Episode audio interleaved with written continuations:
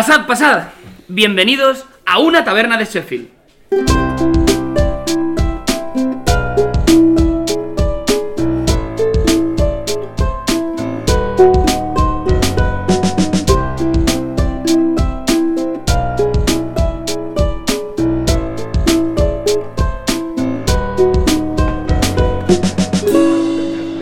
Una taberna de Sheffield. Pues bienvenidos, bienvenidos a este nuevo capítulo de una taberna de Sheffield, capítulo para el que me acompaña, por supuesto, mis tres grandes amigos. Alberto, ¿qué tal? Pues muy bien, Mateo. Aquí estamos una mañana barra tarde más. Y iba a contar una anécdota, pero me la guardo para otro momento del programa. Vale, pues, eh, pues nada, eh, Alfonso, bienvenido. Bien hallado, Mateo. ¿Qué tal la vida? Bien, hoy he decidido incluso venir con camisa. a grabar. Es verdad, vienes, sí. Vienes camisa en plan como la llevo yo, que es camisa, que bien, camisa, planchar, ¿no? Pero porque es maoísta. Ah, no es verdad que es camisa de cuello mao. Cedón. Exactamente. ¿No te gustaría a ti un poco eso? Hugo? perdón, perdón. Y eh, ahora paso a presentar a la persona que, mm, a la que más le gusta hablar antes de que le presente. ¿Qué tal, Cristian? ¿Cómo estás? Ah, creía que... No sabía que iba yo ahora. Creía que estaba presentado. bien, bueno, la verdad que muy bien. No me quejo. Pues eh, perfecto. Está... No quejarse es una cosa que... Tampoco servía de nada, yo creo. No, la verdad es que no. Eso decía un señor de una película protagonizada por Tom Hanks que vi hace tiempo. No sé. Sí, La verdad es que decía, preocuparse tampoco es que sirva de nada. sí, también un poco frase cuñada, yo creo. Sí, sí. de, ¿Para qué? Estoy bien, sin más. También es cierto. Aprovechando que tienes tú la palabra, si te parece nos presentas la cerveza que vamos a estar consumiendo hoy. Pues hoy os traigo una cerveza bastante suave, una cerveza de tipo Pilsner. Es que es bastante conocida, está muy extendida. Dentro de la gama Pilsner yo creo que es la más extendida en, en España, de hecho, que es la cerveza Praga, de origen checo, como su nombre indica. Evidentemente no hay, no hay trampa ni cartón aquí. Y que yo creo que para disfrutar en, en este formato que hemos traído, que es formato de 500 mililitros, yo creo que se puede, puede ser bastante disfrutona. Bastante... Bueno, ya que estamos, ya que has mencionado Praga, así casualmente, quisiera mencionar que Praga es una ciudad conocida por iniciar dos veces dos guerras por el mismo motivo, defenestración. La verdad que Alberto tenía preparada la, Sí, estaba- la anécdota. Probablemente viniendo de Alberto sea mentira, pero bueno. Que me, me lo preguntaron en saber de ganar y lo fallé. ¿No sabías la defenestración de No, Praga? no sabía que se caían a un carro de mierda. Eso es lo que no sabía. A un camión de estiércol, correcto. Me gusta mucho la palabra defenestrar. Sí. Parece bonito. Porque para nada somos pedantes en este programa. Para nada. Palabra que yo al principio estaba convencido que significaba eh, descuartizar. Quería que eran sinónimos. No, pero porque fen- fenestrar es ventana en francés. ¿Seguro? Sí. ¿Y en italiano? Fenetre. Pues me imagino que no lo sé. Yo tampoco, pero... por, por algo lo pregunto. Pues presentada la Praga, de la, de la que admito desde el primer momento que soy un fan incondicional, me gusta muchísimo esta cerveza. Eh, Cristian nos ha traído hoy un tema molto interesante. Muy interesante, igual es por el origen de gran parte de la población que, Pues que vive en ese país. Efectivamente, el tema no va a ser de Italia, sino que va a, va a tratar sobre Argentina. Ese país eh, conocido en- tanto por su afición al fútbol como por su propia pasión hacia, hacia este deporte. Y en concreto, más que hablar sobre el propio país, vamos a hablar un poco sobre el origen de, de uno de los clubes más icónicos, yo creo, eh, de Argentina, que ahora mismo está en horas bajas que es el Club Argentinos Juniors. En este sentido no es tanto igual recuperar el propio eh, la propia historia de Argentinos Juniors, Juniors, sino ponerlo un poco en contexto, en el contexto de aquellos equipos que se crean sobre todo como traslación de eh, movimientos sociales eh, con la popularización del fútbol, que ya nos ha contado Alfonso en, en programas pasados, sobre todo a raíz de los principios de- del siglo XX, de los primeros años del siglo XX. En ese sentido, también mencionaremos un poco eh, de pasada eh, distintos clubes que han ido surgiendo, eh, sobre todo que surgen en estas primeras décadas, es a raíz de la popularización de- del deporte y que yo creo que también conviene diferenciar, en el sentido de que no es lo mismo un equipo obrero que un equipo de ideología obrera, me explico. Eh, clubes que tienen eh, como génesis el haber nacido en el propio centro de trabajo hay muchos. Seguro que hoy quiero un poco que participéis. Voy a ir diciendo varios países y me gustaría ver que, que me dijerais eh, ejemplos. Venga, Alfonso, que van, van a hacer preguntas. y- Casi, todo- casi todos sabéis. Evidentemente, los más famosos yo creo son los de Inglaterra. ¿Me podríais decir uno cada uno? Venga, yo digo el Crystal Palace. El. Arsenal. El Arsenal. Y el Manchester United. Correcto. Bien.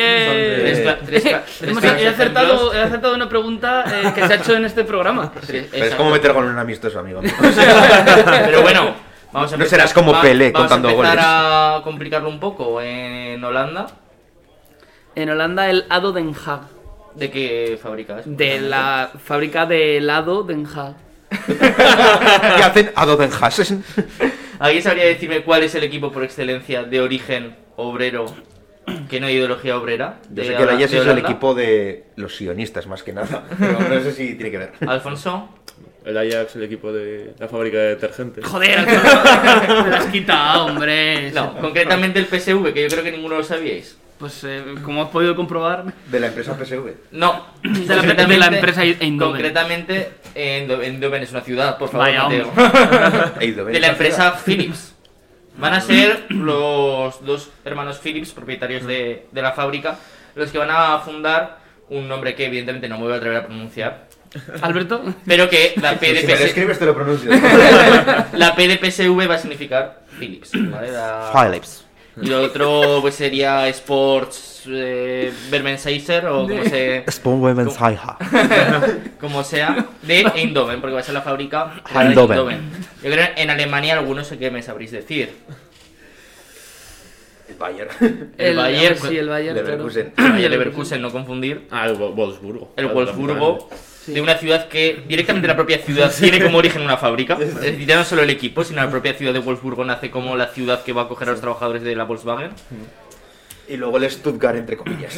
Porque. Por su filiación. Por cierta empresa de automóviles. Pero bueno, y hay otro país que a mí me, gu- me gusta mucho porque tiene un equipo de, de origen obrero que yo creo que no es tan conocido, que es en Francia. El Guingamp. ¿No? El Sochaux. Soso. De la, que tiene como origen la fábrica de la Peugeot. Muy Estamos, importante. estamos riéndonos Muy de... importante. Sí, sí. de la pronunciación de francés. Sí. Por favor, querida audiencia, perdonar a estos compañeros unicelulares que tengo. Yo que me- siguen viviendo en la adolescencia. Yo me estoy sacando el B2 de francés. BD. Sí, claro. Le B2. Sería el, el eh, Sochaux. Corramos un estúpido velo, ¿de acuerdo? Eh, pero bueno, esto- estos equipos de origen obrero, que yo creo que son bastante más conocidos, eh, contrastan un poco, y voy a poner el ejemplo de Francia para no irme a Argentina, eh, con equipos de ideología obrera, que yo creo es bastante distinto. Los único, el único sitio, eh, bueno, sitio, que es un sitio muy amplio, en los que sí que va a haber esa fusión entre equipos de origen obrero y con una clara eh, ideología obrera, evidentemente va a ser en el bloque socialista, con equipos como los tres equipos de Moscú, tanto el CSK, que es el equipo de, El ejército rojo. efectivamente, el Dinamo, El de la policía. y el que es con un marcado carácter obrero, que es el Spartak. y el Lokomotiv. El Lokomotiv. Hombre, el Spartak es el que sigue teniendo base social obrera y con carácter obrero en el campo. Exacto. No hemos puesto ejemplos de España. De España, España. eh, me lo quería guardar un poco, pero Alfonso, te puedo dejar, si quieres. Por ejemplo, el único equipo de Zaragoza capital que ha jugado en segunda, además del propio Zaragoza, que es el Escodiaza, equipo de las Delicias, el Muy mejor bien. barrio de la ciudad. ¿Y de qué origen tiene? Una fábrica que había ahí de, la- de propiedad de la familia Escodiaza. Perfecto. No sé a qué se dedicaban. Y A la escoria. Yendo ya da- dando un poco la vuelta, eh, ¿qué equipos conocéis? Que no sé si conoceréis alguno. Que tengan, debido al final por la propia idiosincrasia, la propia historia de España, que evidentemente veta bastante la creación de equipos con un marcado carácter eh, político e ideológico, al menos cercano a la izquierda y el movimiento obrero. Pero sí que hay uno bastante interesante en Cataluña, En Cataluña. Un equipo obrero. eh, de ideología, eh, de ideología obrera, que no. Porque entonces. concretamente un equipo anarquista, que va a ser fundado por Buenaventura Durruti El, y Oliver, el- el rayo de los Rambles. que si no me equivoco se llamaba Club Deportivo Júpiter. no Y suena. el- también va a haber varios intentos de crear equipos anarquistas que van a acabar siendo exportados a, a, a Latinoamérica con el nombre de Club Deportivo Progreso. Por si no lo sabíais, el Club Deportivo Progreso vamos a tener tanto en España como a raíz de la dictadura en, en Latinoamérica, si no me equivoco en Uruguay, y eh, que van a ser casi todos exiliados españoles tras la guerra. O sea que anarquismo y progreso. Vaya oxímoron, ¿no? Concretamente, a mí, a mí me- hace mucha gracia que Progreso sea el nombre que, que toma en castellano la, la editorial de la Unión Soviética. que no sé qué tal le parecerá a, a estos equipos anarquistas. Pero bueno, eso es un poco el marco en el que nos desarrollamos. Ahora eh, pasaremos ya a hablar un poco de, de Argentina y de Argentinos Juniors. Así que, en ese sentido, pues un poco para hacer, para hacer un contexto, ¿no?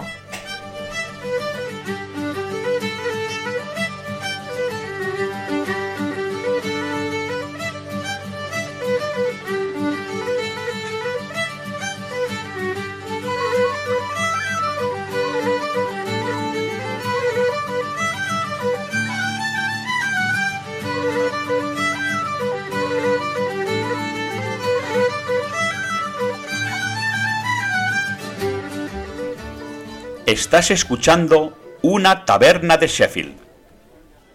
Pero bueno, volviendo ya un poco a lo que tendría que ser el eje del tema, que es el origen de Argentinos Juniors, y habiendo marcado ya un poco lo que sería la situación de esos clubes de origen o composición obrera, cabe destacar también eh, que a la par que el movimiento obrero, durante estas últimas décadas del siglo XIX y principios del siglo XX, lo que hay es una, un- una difusión, una gran difusión de las ideas de, sobre todo del movimiento obrero en tanto que movimiento social. En ese sentido predominan sobre todo eh, las ideas marxistas y las ideas anarquistas. En lo que nos toca hoy hablar sobre todo de, de Argentinos Juniors, su origen es indisociable de, de el juicio a los mártires de Chicago, que para los que no lo conozcáis fueron unos obreros estadounidenses, anarquistas, que eh, hicieron huelga eh, un, un primero de mayo y fueron eh, condenados a, muerte por, por esa insurrección, por una reclamación que por si no lo sabíais era algo tan sencillo como la jornada de 8 horas, que es algo que no estaba para nada reconocido y que se penalizó a estos, a estos obreros con la, la muerte. En ese sentido, un homenaje eh, a estos mártires de Chicago fue, sucedió 17 años después en Argentina con la fundación de, de uno de los eh, pioneros de este, de este club, Argentinos Juniors, que va a ser el Club Mártires de Chicago. Pequeño apunte. Chicago, Illinois, capital de Illinois, Springfield. Continúa. Gracias, Alberto. Era necesario. Sí, lo era. Pero Springfield en Estados Unidos hay 6 o 7, ¿no? Sí, pero esta es la más importante. Eh, al final, si no me equivoco, la traducción es únicamente campos de primavera, ¿no? Que tampoco Sí, es que tenga Sí. mucha más historia. Pero bueno, volviendo al tema que es- no, nos pertoca, que sí que tiene más, más interés, yo creo, o al menos para mí. Bueno, que es el de el, de- el club eh, por, el- por este entonces llamado eh, Mártires de Chicago y que se va a fundar prácticamente a la par que otro club también de ideología anarquista que va a ser el Club Sol de la Victoria nombres para nada presuntuosos que para eso son argentinos ¿no? y que eh, prácticamente al año de fundarse, se fundan en el año 1904 ambos clubes, van a acabar eh, congeniando, van a acabar unificándose en un único club. Un club que si no me equivoco, y lo, y lo tengo por aquí, va, a, va a tener un nombre totalmente eh, inoperativo debido a que va a constar de siete palabras. Leo textualmente, el club va a tomar como nombre Asociación Atlética y Futbolística Argentinos Unidos de Villa Crespo. En siglas A, A, F, A, U, V o B baja, como dicen en Argentina. C.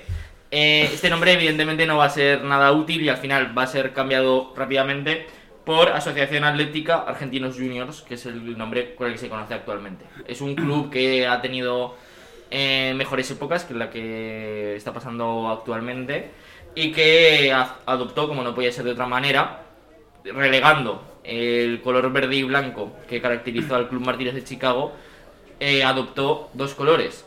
¿Cuáles? Venga, va, Alfonso. Que te gusta, Alfonso. Que te gusta Venga, responder va. preguntas, va. Blanco y verde. No, adoptó el rojo y blanco. El blanco y verde es el que he dicho que acababa de abandonar. Pero bueno, Alfonso, no pasa nada.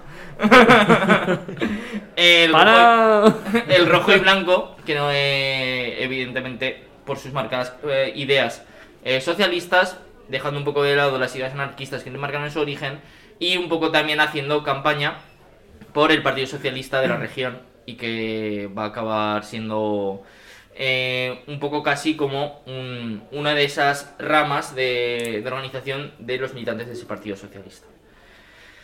Eh, ¿Qué os parece? ¿Conocéis un poco la historia de Argentinos Juniors? L- Me sonaba porque me lo habías dicho tú antes de venir. Cristian, Pero- Cristian nos hace spoiler de sus propios temas antes de venir. Cabe decir que Argentinos Juniors eh, eh, tiene actualmente también una crisis galopante económicamente, Como el eh, país. una crisis deportiva y que yo creo que hay cierto paralelismo Sí, con, eso te iba a decir. con y- cierto equipo al que tenemos el, el mal gusto de, de defender demasiado a menudo. Pero bueno, no, no obstante, Argentinos Juniors también ha tenido épocas gloriosas. Concretamente, eh, la temporada 73-74 fue uno de los eh, de los momentos más dorados de la historia del club y no por el por el desempeño del primer equipo, sino por el desempeño de, eh, de un equipo en categoría infantil, que es la primera vez que un equipo de categoría infantil eh, lleva a cabo giras mundiales, giras internacionales. Este equipo, conocido como los Cebollitas popularmente, eh, va a estar capitaneado por una persona, por un, un jugador que al año siguiente, un año después, debutó con el primer equipo, que yo creo que todos conocéis. Que soñaba con jugar el mundial y debutar en primera. Efectivamente. Este equipo estaba dirigido y estaba su, su gran estrella de este equipo infantil era Gonzalo Higuaín. Diego Armando Maradona. Vaya, hombre. Que en paz descanse, pese a que Mateo no ha renunciado a hacerle un pequeño homenaje. Ahora. Porque Mateo salía de chicas. A Gonzalo Higuaín le quedan unos cuantos años eh, para nacer todavía, pero bueno. Para lo que hizo luego. Eh, este, eh, este jugador también hubo una época en la que era un poco termotanque de canelones, pero la verdad que era el único parecido yo creo que tenía con Gonzalo Higuaín. Sí. Eso y cuando se dejaron el pelo un poco largo. Bueno, y, y también que Maradona era zurdo y Higuaín tiene dos piernas izquierdas. Ajá. Que coste que Higuaín ha hecho muy buenas temporadas. Mal que le, mal que le pese a algún aficionado del Barça. Que, que no, que no mundiales. eh. que no mundiales. En Pamplona todavía se acuerdan de aquel día que ganó la liga en el Sadar. O sea que, ojo. Porque la celebraron porque son todos en Madrid. Pero bueno, ese es otro tema. Ese- ese- No, no como la afición del Zaragoza, ¿verdad, Cristian? Ese, ese es otro tema, exacto. Eh, pero bueno, para que entender un poco también eh, la importancia que tiene Maradona para este equipo, a pesar de que al final Maradona va a ser un aficionado confeso también de, de otro gran equipo argentino como es Boca Juniors. El propio estadio de, de los Argentinos Juniors actualmente se llama Estadio Diego Armando Maradona. Que de hecho, no sé si habéis visto alguna foto de que ponen, cuando salen del vestuario, en el túnel del vestuario ponen un inflable gigante con la cara de Maradona y más de una vez se les ha pinchado antes de empezar un partido.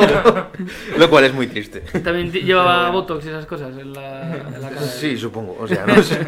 Y al nivel, por, por seguir a- un poco hablando de, de Maradona y su relación con Argentinos Juniors, eh, decir que no es en el único sitio en Nápoles donde se le trata como un dios, sino que aquí también tiene una propia capilla dedicada al rezo a Diego Armando. Que ahora yo creo que tiene más sentido. Sí, a, claro.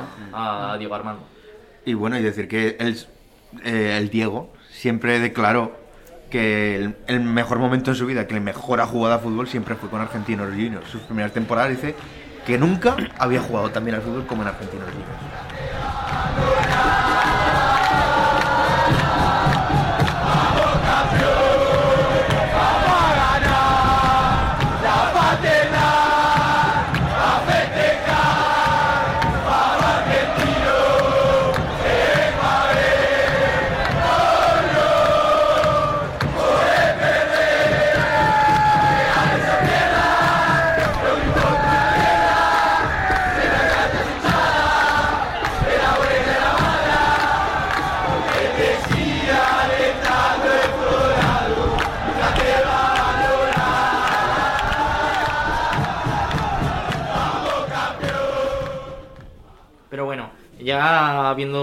Poco radiografiado el origen de Argentinos Juniors.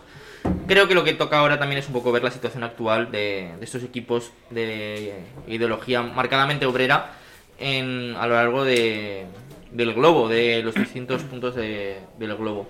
Cabe destacar que sobre todo ha habido muchos, o hay muchos equipos de, de origen obrero, de, de sobre todo ideología obrera, que a raíz sobre todo de la decadencia tras los 90 del bloque socialista van a acabar un poco permutando, tergiversando, como puede ser el caso de los dos equipos de Belgrado, Hicimos, que un, son hicimos un hilo, perdona, Cristian, en, en Twitter sobre los dos equipos de Belgrado. Que, bueno, es bastante interesante porque es un, es un viraje de, de una punta a otra del, del espectro político. Mm, Sí, iba a decir exactamente eso, que lo tenemos en Twitter, que son, para los que no lo sepáis, el Partizan y el Estrella Roja, y que ahora, por desgracia, sus aficionados eh, ten- están marcados o encasillados en la extrema derecha política. Eh, Incluso, siendo- incluso eso ocurre eh, enormemente hablando de, de estos equipos con las propias selecciones. Exacto. Porque eh, imágenes que hemos visto en mundiales, especialmente de la afición croata, eh, Sí, eh, al final, pues eso, todas las referencias a la Ustacha, a la, a- sobre todo a esos movimientos eh, nacionalistas de extrema derecha, surgidos en gran parte también tras la invasión nazi, que es bastante triste, en países sobre todo al final que han tenido un, un recorrido histórico eh, con experiencias socialistas o al menos eh, en las que los obreros han tenido otro papel. Pero bueno, un ejemplo distinto podría ser el de, el de un equipo turco que se llama el Adana de, eh, Demirspor, que para aquellos que no sepáis turco, eh, yo os lo traduzco, el equivalente es- sería el equipo de los trabajadores ferroviarios, eh, un poco la traducción sería el Lokomotiv, y que en un país que es complicado, yo creo, al final, esa permeación de las ideas o de las ideologías obreras, va a tener un marcado carácter político, en este caso comunista, y que va, a pesar de no tener grandes éxitos deportivos, porque siempre va a estar a caballo entre segunda y tercera división turca, sí que va a tener una gran repercusión a nivel eh, político y social. De hecho, uno de los momentos culmen de la historia de este club va a ser en la que en un acto de hermanamiento va a jugar un amistoso con otro gran club eh, representativo de, las ideologías obreras como es el Livorno, equipo italiano, eh, nutrido, nutrida su base social fundamentalmente de trabajadores portuarios y con un marcado carácter también eh, comunista y militante en ese sentido. Y que, que va a jugar un amistoso eh, que para nada va a ser con, para nada va a tener intereses deportivos en los cuales van a va a jugar, estando el Livorno en primera división, el, en el Calcio, en la Serie A, y el Adana eh, Demirspor va a estar jugando en tercera división turca. Es decir, al final era un, un acto de eh, marcado carácter político en ese sentido. Eh, yo creo que equipos que tengan una base social eh, más militante, más cercana a las ideologías obreras, va a haber muchos, pero que representen también ese origen obrero no va a haber tantos. No, que iba a decir que algo así, una confraternización de ese estilo, pero de distintos signos, se dio aquí en Zaragoza, en el Trofeo Ciudad de Zaragoza hace 10 años, cuando invitamos a la Lazio. Exacto.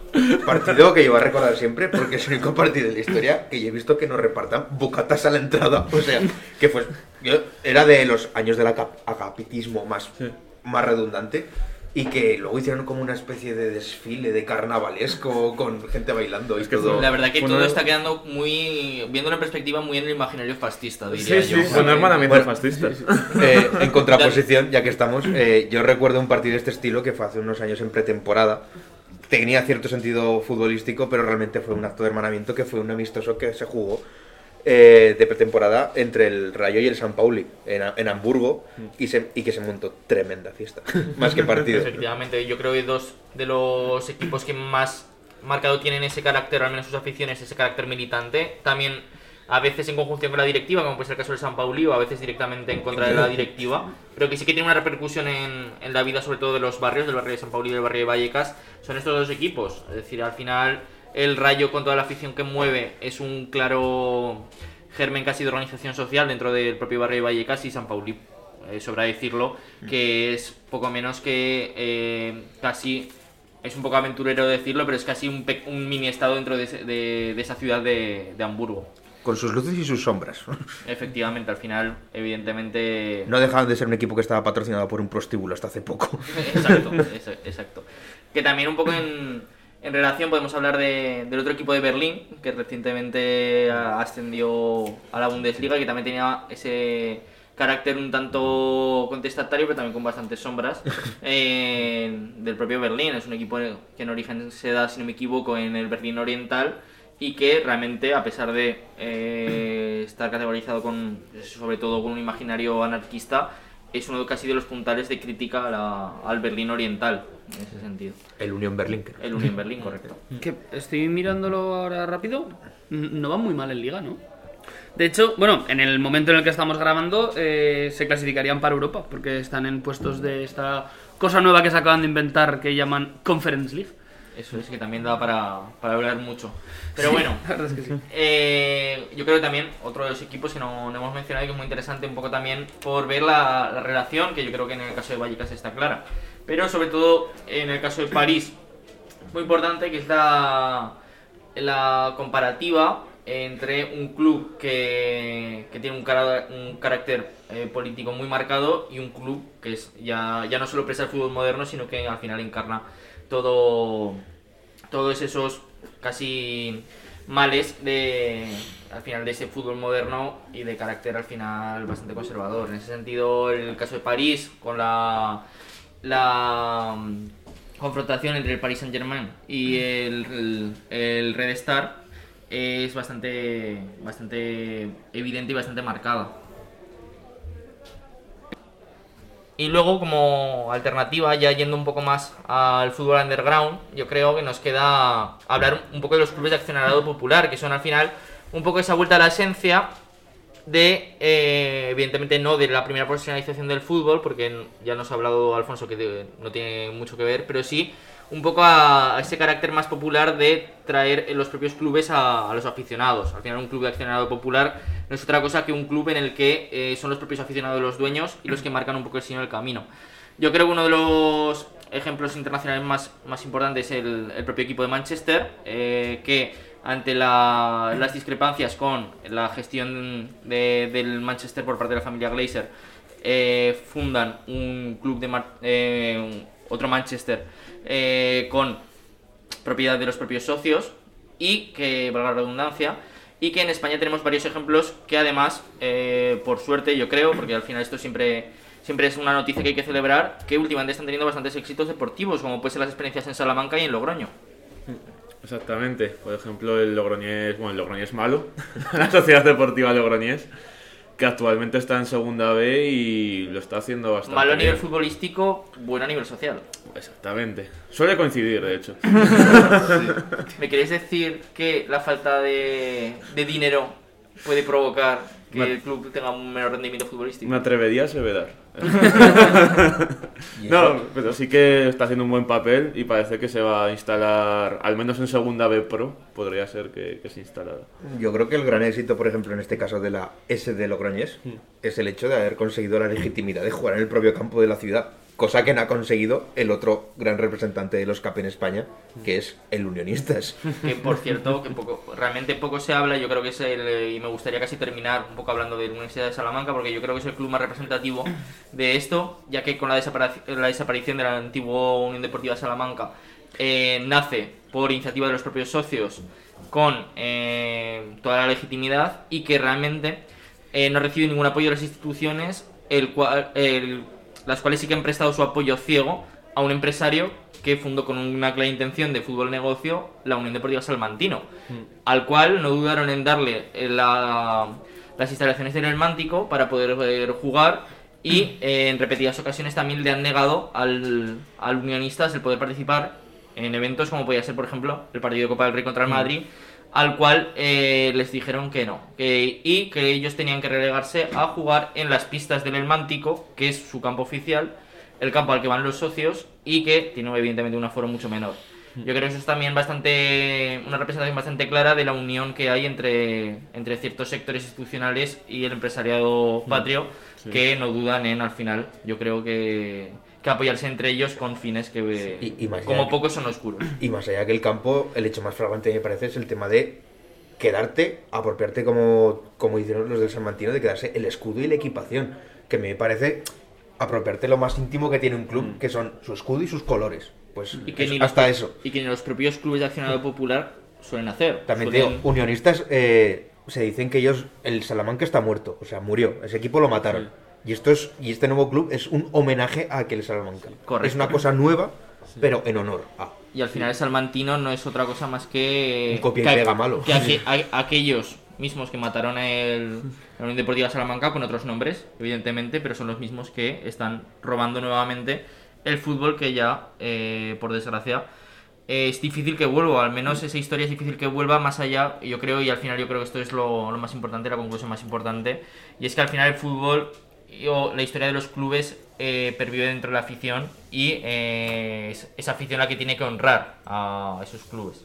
En, en este sentido, eh, y por ir concluyendo ya, pero con una mm, nota un poco más positiva que, que lo que venimos hablando, eh, querría destacar el caso del Pompi, del Portsmouth inglés, que, mm, que es, digamos, una regresión. Es decir, eh, es un club que no llega a desaparecer, sino que es salvado por sus propios aficionados que ponen dinero, lo compran y ahora mismo son eh, son dueños. Bueno, ahora mismo, ahora mismo ya no lo sé porque luego estos clubes de accionariado popular eh, muchos lo que buscan es un inversor que meta más dinero para conseguir eh, aumentar el nivel competitivo. Depende, yo creo que también hay, hay un poco el contraste, ¿no? De, de si un club nace con vocación de club de accionariado popular o nace con vocación de, al final estamos rescatando entre nosotros los Claro. aficionados, estamos pagando un poco la derrama, pero nosotros no queremos ser propietarios. Que yo creo que en Inglaterra ahí está un poco también la diferencia, eh, porque no son pocos los clubes que han, han sido comprados por los aficionados con intención de realmente luego venderlos a, los, a, a otros empresarios. Es decir, en ese sentido se me, se me ocurren varios ejemplos, si me equivoco, ahora mismo no me acuerdo de nombres exactos, pero, pero sí que hay varios, sobre todo en Inglaterra es bastante gráfico el salto, sobre todo de tercera, de, de tercera a segunda. Sí, del Iguana. Claro, en el que ahí sí que la mayoría lo que buscan es la inversión de, de un empresario. Realmente yo creo que lo bonito de, de equipos como el Unionistas, el Ceares, el, el Logroñés, es que no buscan esa inversión empresarial, sino que lo que buscan es realmente... eh, ellos no tienen aspiraciones deportivas, sino que lo- ellos lo que quieren es rendir homenaje a esos clubes que han desaparecido, que yo creo es lo importante, y sobre todo al final sentir que ellos mismos son los dueños de, de ese club y tienen ese, esa importancia vital en el propio desarrollo del equipo y que esto no depende al final, en una época en la que es muy difícil que, esto suceda, ellos no dependen al final de los caprichos de uno u otro empresario y más en unos momentos en los que eh, se está caracterizando fundamentalmente también por la inversión de, de gente que para nada tiene un interés en el club, sino que tiene un interés en el dinero que puede mover. Y al fin y al cabo crear crear y, o mantener una, una comunidad que ya existía y que, y que en caso de que no se volviera a, a reflotar o se fundaran estos equipos homenaje, pues esa comunidad eh, moriría por- con, con la muerte del propio club. Pues pronto habrá que hacer el Unionistas de Zaragoza. sí, algo así, el, el- sí, algo habrá que hacer.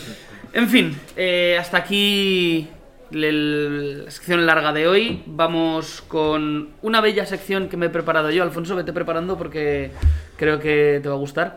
Eh, vamos con No me gusta que me guste el fútbol.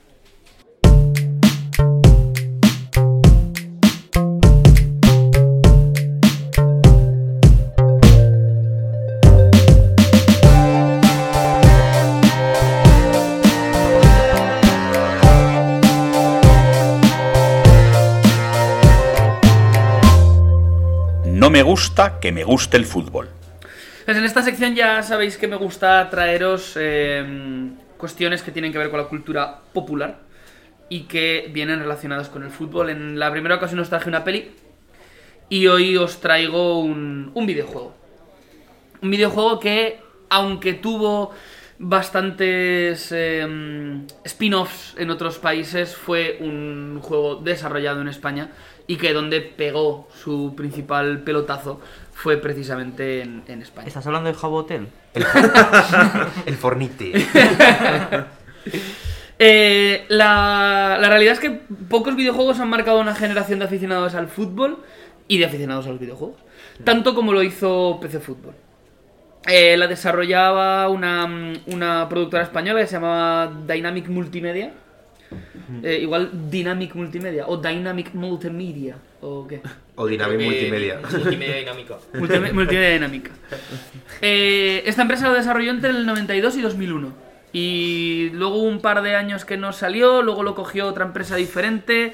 Eh, digamos que tuvo, tuvo un menor éxito. Eh, probablemente las dos eh, entregas más famosas de la saga fueron el PC Fútbol 5 y el PC Fútbol 7. Aunque creo que Alfonso al que, al que más eh, años, porque no fueron horas, fueron años le dedicó, fue al, al 2001, ¿verdad? Sí, yo creo que el 2001 además también es el que ha dejado más pozo, porque es el que actualmente los propios aficionados del, del juego se dedican a editar la base de datos, a actualizarla, para que todavía hoy en día podamos echar nuestra partida con, ¿Está, con las plantillas ¿Está actuales. en Steam? O... Eh, no. No. Ostras, Tienes que En- en apañártelas Steam- tú para En descargarte Steam esas hay actualizaciones. una reedición que tiene pinta de ser horrible que sacaron en 2019. No, está, está gratuito en PC Fútbol Manía, creo que esto ya es totalmente legal, de hecho. Así que quien quiera probarlo. Pero el caso es que PC Fútbol llegó a vender en una época en la que los videojuegos estaban muchísimo menos masificados, lo digo por relativizar las cifras, 350.000 copias. Que no está nada mal si tenemos en cuenta que se restringe únicamente, o no únicamente, pero prácticamente en exclusividad al mercado español. Eh, son, son cifras Muy bien, muy bien. contundentes. Em, también teniendo en cuenta que era un juego sacado para plataforma PC, no estaba sacado para, para ninguna consola de, de las que existían en aquella época, que para nada eran todavía las, las PlayStation. y Bueno, me refiero sobre todo a, a los primeros años, después sí, a última hora, en 2001 y tal, sí que ya existían PlayStation, pero al principio no, no existía nada. Y, y claro, no, no existía como, como existe ahora mm, uno, dos, tres ordenadores por casa. En aquella época muchas, eh, quizás la gran mayoría de los hogares españoles no tenían ni un solo ordenador. A- aquellos bonitos, tiemp- bonitos tiempos donde para conectarte a internet tenías que quitar el teléfono y enchufar el modem. Y eso vino después, eh, que está un mes anterior. Es- joder. No es como- ha avanzado muy rápido. Eh, Sí. du- duda, duda sincera desde el fondo de mi corazón. Eh, ¿Vosotros tenéis grabado en la mente el sonido del modem? De... ¿Del, del eres más conectando? sí, sí, acuerdo. totalmente. Es decir, yo no, te- Wigu, yo no- no tuve interne- internet en casa hasta ya en- Ayer. bien entrado en mi instituto. hasta bien entrado Sí, en mi yo instituto, también. pero sí que en ocasiones, sobre todo cuando mi padre trabajaba, hubo una época en la que teníamos internet, teníamos el eres más este, que debía funcionar horrible. Para mí todo eso era muy raro y eh, yo no conseguí manejarlo nunca. Y, y sí que tengo esa sensación de, eh, una vez que venía mi primo del pueblo, que es más mayor que yo, el estar en el ordenador, eh, yo estar viéndole cosas que hacía y de repente que de todo o dejaba de funcionar o eh, sí que dejaba de funcionar porque mi madre se ponía a hablar por teléfono con alguien por teléfono en, el- en, aquellos, en aquella época en la que todavía se, eh, se utilizaba el teléfono fijo Sí. Que parece que no pero actualmente El teléfono día- fijo solo sirve para publicidad El otro día estuve hablando con, con mi pareja de poner teléfono fijo en casa porque no tenemos. O sea, que tenemos un número de teléfono. Y dije, oye, ¿por La qué verdad no que ponemos un teléfono? podemos decir que sois una pareja un poco outsider. Outsider no lo sé, pero de señores mayores quizás un poco. Y, por- y pondréis un telégrafo al lado, ¿no? O por lo menos. En fin, el caso es que eh, el juego, este PC Fútbol, no atrajo la atención del, del gran público precisamente por ser un gran simulador de partidos. Que podía serlo. Podías simular los partidos, o sea, podías jugar los partidos. Sí, tenía opción de interactivo y tú con el, con el ratón y con el teclado pues jugabas. Pero no, no fue esa la razón por la que tuvo tanto éxito, sino más bien por la gran calidad de su simulador de gestión, tanto de club como de plantilla, porque no solo podías gestionar eh, lo, lo relacionado con fichajes, alineaciones, tipo de cosas, sino que podías hacer un montón de cosas relacionadas con, con la vida del club.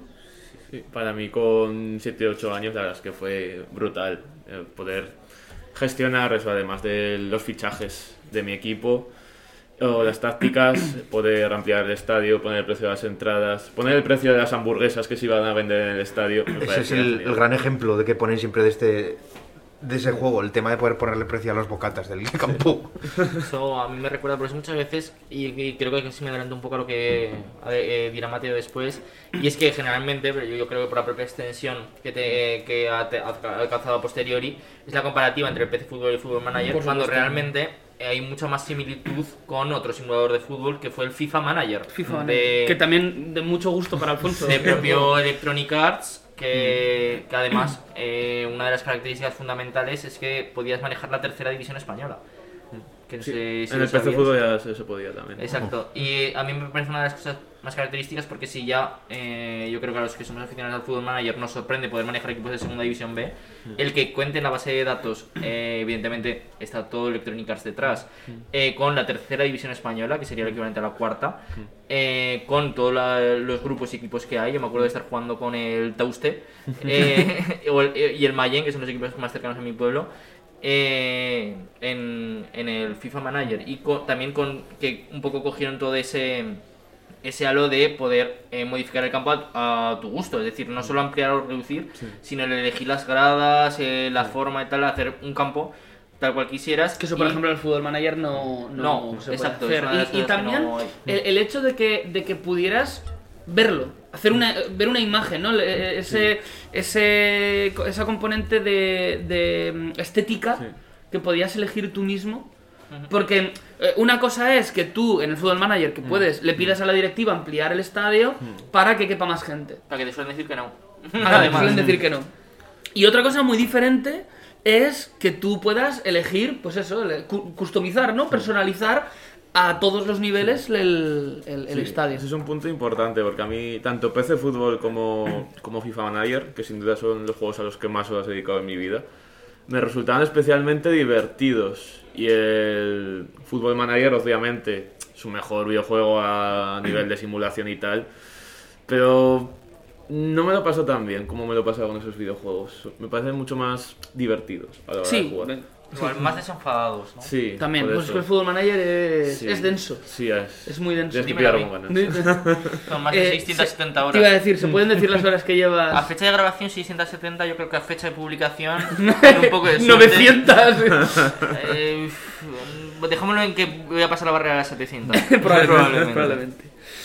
En cualquier caso, voy, voy a retomar una cosa que has dicho para, para continuar con, con la explicación, porque una de las claves sin duda del éxito, aunque luego hablaremos de la gran clave del éxito, pero una de las claves del éxito de este, de este videojuego era la base de datos. Tenía una base de datos amplísima eh, y además tenía una base de datos amplísima en una época en la que el fútbol no estaba hasta en la sopa como lo tenemos ahora. Eh, una, una base de datos en una época en la que el fútbol internacional no podía verse en España con la facilidad con lo que lo podemos ver ahora. Por un lado, por la piratería y por otro lado, por la inmensa cantidad de plataformas que tenemos ahora que pagando lo, lo permiten. Y esto lleva eh, a, que muchos, eh, muchos lugares o muchos equipos, clubes que eran desconocidos, tuvieran cierto escaparate o tuvieran un pequeño punto de popularidad. ¿no? Eh, Esto me recuerda a, a una historia que cuentan en, en el canal de la media inglesa, ya sabéis que es un canal de YouTube que, que a mí me gusta mucho, de un chico argentino que consiguió una copia de fútbol, de, perdón, de PC Fútbol eh, y se hizo hincha acérrimo del QPR. Hasta el punto. El, el hilo, además, escribió un hilo en Twitter hace, hace un año, una cosa así, y se hizo bastante viral. Hasta el punto de que consiguió, gracias a- al PC Fútbol y después de, con la llegada de Internet, conseguir entrar en un foro de QPR consiguió ir a, Londres, conocer a un montón de gente londinense, incluso asistir a un partido y le hicieron un, un pequeño homenaje los propios eh, directivos del club. Un, un tema eh, muy interesante el de este aficionado argentino. Otro tema bastante curioso también que tiene lugar con el con, el- con este PC Fútbol y también con el Fútbol Manager es que gracias a la base de datos hay muchos representantes futbolísticos que han admitido algún fichaje eh, basado de alguna manera u otra en, en- las estadísticas de esto. Y creo que voy a lanzar a ver si Cristian me sabe decir cuál es probablemente el jugador más top actual que consiguió su fichaje, no por el equipo en el que está ahora, sino por el su equipo anterior, gracias a Football Manager. Roberto Firmino. Roberto Firmino Por el fichó por el Hoffenheim. Hoffenheim gracias a, a sus estadísticas. Sí, En el PC Fútbol pasó algo parecido, comentaban eh, algunos, algunos periodistas de la época, con un tal Jorge Díaz, que no consiguió eh, fichaje, aunque sí que se barajó en algunas directivas eh, de algunos clubes, porque tenía unas estadísticas excepcionales en el juego. Eh, es que esto salió hace poco en, en Movistar. Hicieron un pequeño, un breve sobre PC Fútbol. Sale Maldini Y diciéndolo. Sale Maldini porque, porque, es porque a Maldini fue uno de los que puntuaba para. o debió participar en la puntuación del Mal- jugador. Maldini y, y Gaby Ruiz, Y según, Gaby Ruiz. según dicen, se encerraban en una habitación y, y se ponían a ver partidos Y internacionales. que, y que realmente tampoco vieron tantos partidos. Les Que- pasaron unos cuantos, les gustó tantísimo. Les gustó este gacho y dijeron, lo pues chetaron. Y ya está. A mí Eso pasaba mucho en el PC Fútbol 2001, que no se sab- sabía muy bien por qué uno de los mejores del juego era un tal Anderson, sueco, Andreas Anderson, que estaba investigando antes de venir aquí, y en el juego lo podías fichar en el Aika Solna. Tenía una barbaridad, tenía 92 o 93 de media, un- una auténtica barbaridad. Y básicamente estuvo un año en el Milán, otro en el Newcastle, que tampoco es que hiciera mucho. Vamos, es como si ahora de repente te sale Brian Díaz con 94 de media. Bueno, que eh, yo creo Pues que el FIFA, comunión, poco, ¿eh? Fi- FIFA alguna vez lo va a hacer. Porque ya- ya con las dinámicas que tiene últimamente de reitear jugadores que, o, crear cartas raras, al final van a sacar un. Yo creo alguna vez a Brahim Díaz jugando como defensa central y con habilidad extraordinaria para ser portero. Sí, a mí me gustaban mucho esos jugadores que no te sonaban de nada, pero que eran tan buenos que siempre los querías en tu equipo. O Babanguida, me acuerdo. ¿Te acuerdas de Babanguida. Babanguida? Sí. Del Barça B. Sí, sí. Ese tenía también muy buena media en el juego. Las versiones de PC Fútbol más famosas, como digo, fueron probablemente las 5 y las 7, aunque el verdadero pelotazo lo pegaron con el 4. ¿Por qué motivo? Pues por un motivo eh, por todos conocido, y es que eh, una de las figuras, una de las caras más reconocidas del panorama fútbol en España en aquella época y que desgraciadamente nos dejó hace poco, Michael Robinson, eh, fue fichado por, por PC Fútbol como imagen no solo de carátula del videojuego, sino también como eh, anuncios de televisión que fueron bastante famosos en aquella época. Le, le, llama- le llamaba a su abuela y le decía, Michael, deja de jugar a Fútbol Manager, algo así. Sí, Algo así O ocurría. sea, Football Manager no creo. No, al, al PC Fútbol, Y perdón. los juegos y los partidos, si los jugabas en modo visionado, los comentaba. Los también comentaba. Michael Robinson. En definitiva, que mm, eh, tanto en España como en, como en los países en los que se exportó, que no fueron muchos, pero tampoco fueron pocos, PC Fútbol fue uno de los primeros intentos de llevar el fútbol un, un pasito más allá, mostrar al gran público algún entresijo más, más allá de, de jugar el, del partido, algún entresijo de la, de la gestión del club y también de dar a conocer pues eh, jugadores y equipos que hasta entonces quizás eran, eran más desconocidos o más, más outsider. Y bueno, pues hasta aquí nuestro, nuestro homenaje para este, para este famoso videojuego. Yo es que tengo tantas historias con este, con este juego. Un día hacemos una sección que sea historias de- Al- Alfonso hablando durante 45 minutos de sus cosas con el fútbol manager. Del PC Fútbol, perdón. Con el PC Fútbol. Joder, Joder. Football Manager yo creo que, Es que- tengo algo más que decir. Además, suena muy ventajista decirlo ahora por mi relación con ese lugar. Pero a mí en el PC Fútbol 2001 me gustaba mucho Binefar. Porque era el equipo aragonés de segunda Estaba en vez. segunda vez. Cierto Y me lo cogía muchas veces para iniciar mi, mi modo carrera. Cierto es. Pues lo, lo guardamos para un día y hacemos un programa sobre eso. Un saludo a Binefar. Un saludo. y, y a sus gentes. A sus gentes. Ahora vamos vamos con la cata de la cerveza. Nos vamos de Binefar hasta Praga, dos capitales europeas. Eh, y Cristian nos va a contar sus opiniones. Bueno, pues hoy recuerdo, hemos traído la cerveza Praga en un formato de medio litro la botella, la cual ha entrado sorprendentemente bien. Es una cerveza que tiene al final un, largo recorrido en la, yo creo, sobre todo en lo que es difusión a nivel de, de España. Eh, es un poco, yo creo, el, eh, de las cervezas checas más conocidas en España. A mí personalmente me ha gustado, no es de mis favoritas. Me parece al final una cerveza industrial que está bastante bien. Me deja ser una Pilsner, eh, que son al final pues, cervezas muy suaves con mucho gas.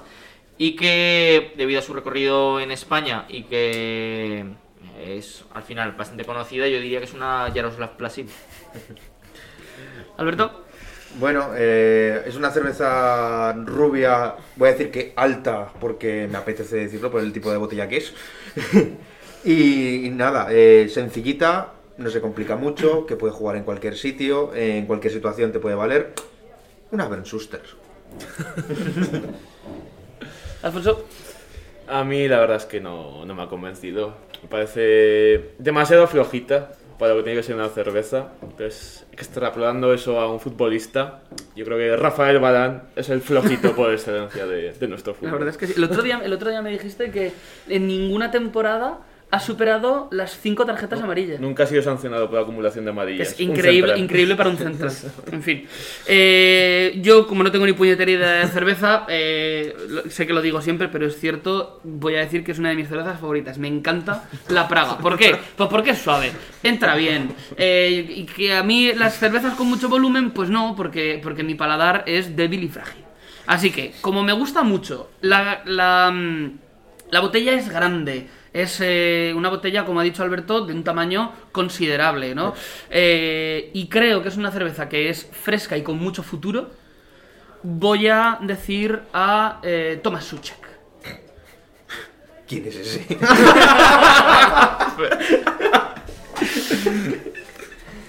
Me- Mediocentro del West Ham. Vale, vale. Que tiene 25 años ya. ¿eh? Bueno, a ver, pues es- tiene 25 años, con lo cual es más pequeño que yo, pues es joven. En fin, eh, con una velocidad del rayo, como decía la señora, está como un pepino. Cristian, eh, valoración. Un 76. Alberto, 42. Yo 22. voy a intentar subir en la media y voy a ponerle un 93. Por favor, ¿podemos dejar de a Mateo sin ratear cervezas? De- lo haríais bien. Alfonso, una media más o menos cercana. En torno a 60 más o menos. Vale, bueno, he conseguido, subir, he conseguido subir en la media porque después de ese 22 de Alfonso... En fin, eh, hasta aquí este nuevo programa de una taberna de Sheffield. Recordad que además de en la plataforma en la que nos estáis escuchando, podéis escucharnos también en otras plataformas como YouTube, como Spotify, como Apple Podcast y Google Podcast, también en iVoox y en otras plataformas que se encuentran en nuestro All My Links. ¿Cómo acceder a ese All My Links? Pues siguiéndonos en redes sociales. Arroba una taberna, tanto en Twitter como en Instagram. Nosotros nos quedamos por aquí esperando a que volváis dentro de 15 días. Y recordad, hasta entonces, mezclar siempre el fútbol con la política.